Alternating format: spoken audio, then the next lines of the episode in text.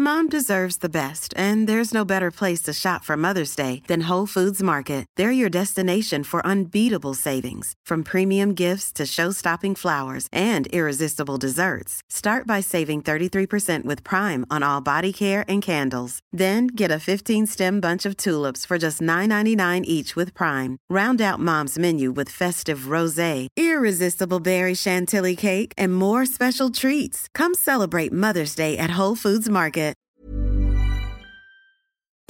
Nous sommes en guerre. Moi, moi, je, personnellement, je m'étouffe. Accélère Accélère Ils sont aux ordres du pognon Faut laisser la star tranquille. Le trou dans la couche d'ozone, ça veut dire peut-être quelque chose, on en entendait beaucoup parler il y a quelques années, mais pourquoi est-ce qu'on en parle beaucoup moins aujourd'hui? Est-ce encore une menace pour la planète aujourd'hui? On va voir ça ensemble avant de passer aux actualités. Euh, En bref, salut c'est Hugo, j'espère que vous allez bien. Et comme chaque jour avec mon équipe, on est parti ensemble pour une nouvelle plongée dans l'actualité en une dizaine de minutes. Alors je sais pas vous, mais moi quand j'étais euh, plus petit et que euh, les profs parlaient d'environnement, je crois notamment au collège, en tout cas dans ces environs-là, eh bien le sujet qui revenait tout le temps, c'était vraiment la menace absolue, eh bien c'était le trou de la couche d'ozone. Pourtant, vous l'aurez peut-être remarqué, on a beau parler euh, beaucoup d'environnement euh, ces derniers mois, y compris d'ailleurs euh, sur cette chaîne des Actus du jour, on n'entend quasiment pas parler finalement de ce trou euh, de la couche d'ozone. Et si on en parle donc euh, cette semaine, c'est parce que euh, la semaine dernière, la NASA, donc euh, l'agence spatiale américaine, a annoncé qu'en 2022, le trou dans la couche d'ozone avait de se réduire. Et c'est de façon peut-être assez surprenante si on n'a pas suivi tout ça, une tendance qu'on observe globalement ces dernières années. Le trou de la couche d'ozone se réduit donc, tout cela peut paraître paradoxal quand on entend euh, toutes les mauvaises nouvelles liées à l'environnement euh, en ce moment. On va donc essayer de comprendre tout cela ensemble. Alors la couche d'ozone, pour dire les choses très simplement, c'est une sorte de bouclier invisible situé entre 20 et 50 km d'altitude de la Terre. Et c'est une couche dans la stratosphère qui nous protège en fait des rayons ultraviolets du Soleil.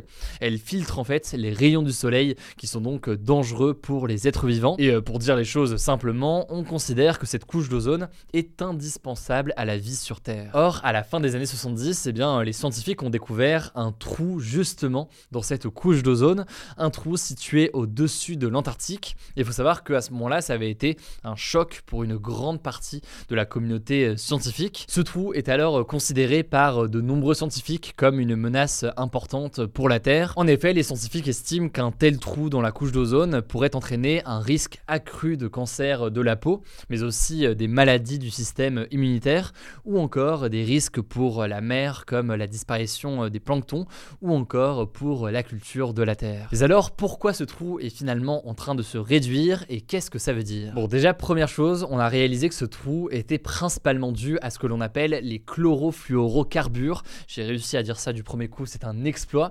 En fait, les chlorofluorocarbures, c'est des produits euh, chimiques créés par l'homme qu'on retrouve notamment dans euh, des produits aérosols et à l'époque, ils étaient utilisés euh, notamment pour les réfrigérateurs. Pour faire face à ce problème et donc réduire l'utilisation de ces produits, il y a deux traités internationaux pour la protection de la couche d'ozone qui ont été signés. Il y a d'abord la Convention de Vienne ainsi que le protocole de Montréal. Ils ont été signés dans les années euh, 80 et les 30 pays signataires alors s'engagent à éliminer progressivement les substances nuisibles justement à cette couche d'ozone. Alors résultat, quelques années plus tard, eh bien ça a plutôt bien fonctionné, c'est une bonne nouvelle. En fait, euh, le trou dans la couche d'ozone s'est euh, résorbé globalement ces dernières années.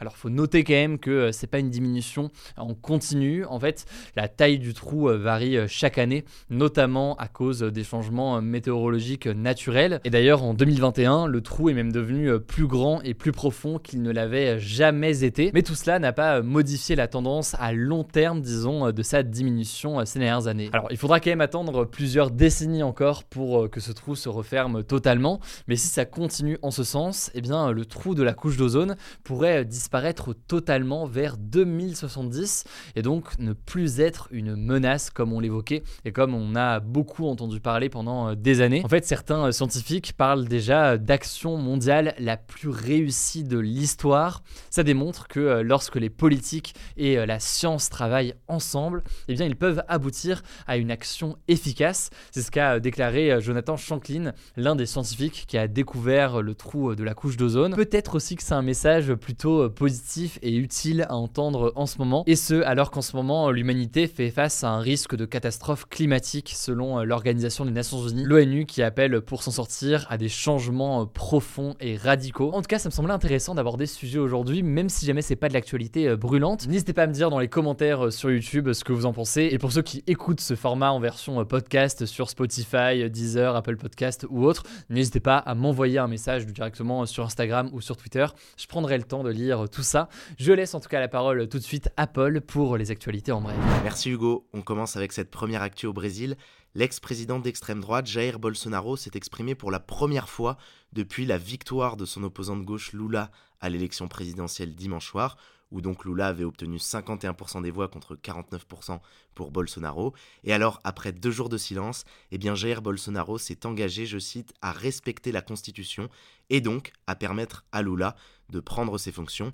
Il a aussi demandé à ses soutiens de cesser de bloquer les routes, comme certains le font depuis deux jours, et de manifester seulement pacifiquement. Avec cette déclaration, Bolsonaro reconnaît donc implicitement la victoire de Lula, alors que son silence faisait craindre à certaines personnes qu'il conteste les résultats de l'élection, comme Donald Trump l'avait fait fin 2020 aux États-Unis. Finalement, il semble donc que ce ne sera pas le cas. Pour autant, ce qu'on peut retenir de cette déclaration, c'est que Bolsonaro l'a fait de manière implicite, il n'a pas reconnu officiellement sa défaite, il faut retenir aussi qu'il n'a pas félicité le nouveau président Lula, comme il est de coutume de le faire. Deuxième actu, la tension est encore montée d'un cran entre la Corée du Nord et la Corée du Sud. En fait, cette nuit, la Corée du Nord a tiré près de 10 missiles dans la mer proche des deux pays. Alors ça, c'est pas vraiment inhabituel, la Corée du Nord multiplie ces derniers jours les lancements de missiles, mais selon la Corée du Sud, eh bien pour la première fois depuis 1953 et la division des deux Corées, eh bien un de ces missiles nord-coréens est tombé près des eaux sud-coréennes. Selon plusieurs experts, il s'agit donc d'un des tirs les plus menaçants de la Corée du Nord ces dernières années. Et en réponse à, je cite, cette agression territoriale, la Corée du Sud a elle tiré trois missiles dans la mer à côté de la Corée du Sud et de la Corée du Nord, au niveau de la frontière. Ce qu'il faut retenir pour bien comprendre, c'est qu'en fait tout ceci intervient dans un contexte où la Corée du Sud et les États-Unis organisent en ce moment des exercices militaires ensemble, et ces exercices militaires, la Corée du Nord considère que c'est une menace pour son propre territoire, et suite à ça, elle réalise des lancements de missiles. Troisième actu, ça se passe en Italie. Les soignants non vaccinés contre le Covid ont été autorisés à reprendre le travail. Et oui, en fait, jusqu'ici, tous ceux qui n'étaient pas vaccinés n'étaient plus autorisés à travailler, comme c'est le cas aussi en France actuellement. Le gouvernement italien, qui est un nouveau gouvernement, a expliqué avoir pris cette décision à la fois face au manque de personnel et aussi face à la baisse de sévérité de l'épidémie de Covid. Ça concerne en tout environ 4000 soignants et on verra du coup si ça contribue à faire changer les choses en France, car oui, la France est du coup aujourd'hui l'un des derniers pays du monde à avoir cette obligation de vaccination pour les soignants. Cet été, l'Académie de médecine et le gouvernement s'étaient toujours opposés à la réintégration des soignants non vaccinés. Et pour vous donner un ordre de grandeur, selon la Fédération hospitalière de France, environ 0,3% des soignants en France auraient été suspendus pour ne pas avoir été vaccinés depuis 2021. Quatrième actu rapidement, c'est une nouvelle illustration de la politique très stricte contre le Covid en Chine dont Benjamin vous parlait hier. Hier, dans la ville de Shanghai, près de 60 000 personnes se sont retrouvées coincées à Disneyland après la détection d'un cas positif de Covid par les autorités. Le parc a en effet été fermé en urgence et les touristes doivent rester à l'intérieur tant qu'ils n'auront pas présenté un test négatif pendant 3 jours d'affilée. On passe à une cinquième actu en tech, ça concerne le réseau social Twitter. Elon Musk, le nouveau patron de l'entreprise, a confirmé ce dont là aussi Benjamin vous parlait lundi. Désormais, n'importe qui pourra avoir un compte certifié sur Twitter à condition de payer. Alors quand on parle de certification, on parle de la petite pastille bleue à côté de son nom, qui était jusqu'ici réservée aux gros comptes, aux comptes de personnalités, de politiques, de journalistes par exemple. Et désormais, cette certification sera accessible à tout le monde par un abonnement à 8 dollars par mois environ, a annoncé hier Elon Musk. Alors c'est donc moins cher que le prix de 20 euros par mois qui circulait ces derniers jours. Il faut noter qu'en plus de la certification, l'abonnement permettra aussi d'avoir accès à d'autres choses, moins de publicité, et aussi de voir ses réponses et ses tweets davantage mis en avant. Et ce qu'il faut retenir de tout ça, plus largement, c'est que pour Elon Musk, l'enjeu derrière cet abonnement, au-delà de la question simplement de la certification, c'est d'augmenter et de diversifier les revenus de Twitter pour qu'ils ne dépendent pas que de la publicité. En effet, aujourd'hui, ces revenus de Twitter, ils sont composés à 90% de publicité, sauf que la publicité est beaucoup moins développée sur Twitter que sur les autres réseaux sociaux. Et au passage, il y a un autre plan d'Elon Musk qui fait pas mal parler ces derniers jours, c'est de ressusciter Vine. Vous savez, cette application qui permettait de publier des courtes vidéos, 6 secondes max. Elle avait connu un gros succès entre 2012 et 2016, qui avait conduit Twitter à la racheter, sauf qu'elle avait ensuite été rapidement dépassée par Instagram et Snap. Twitter l'avait du coup arrêté.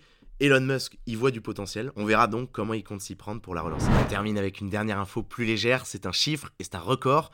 1900 mètres de long. Alors désolé pour les Bretons, c'est pas le record de la plus longue galette saucisse au monde, celle-là c'est que 72 mètres. Il s'agit du record du plus long train de passagers et il a été battu par la Suisse ce week-end. Alors ça vous paraît très abstrait, mais pour que vous puissiez vous rendre compte, 1900 mètres c'est environ 10 fois la longueur d'un TGV en France qui fait environ 200 mètres de long.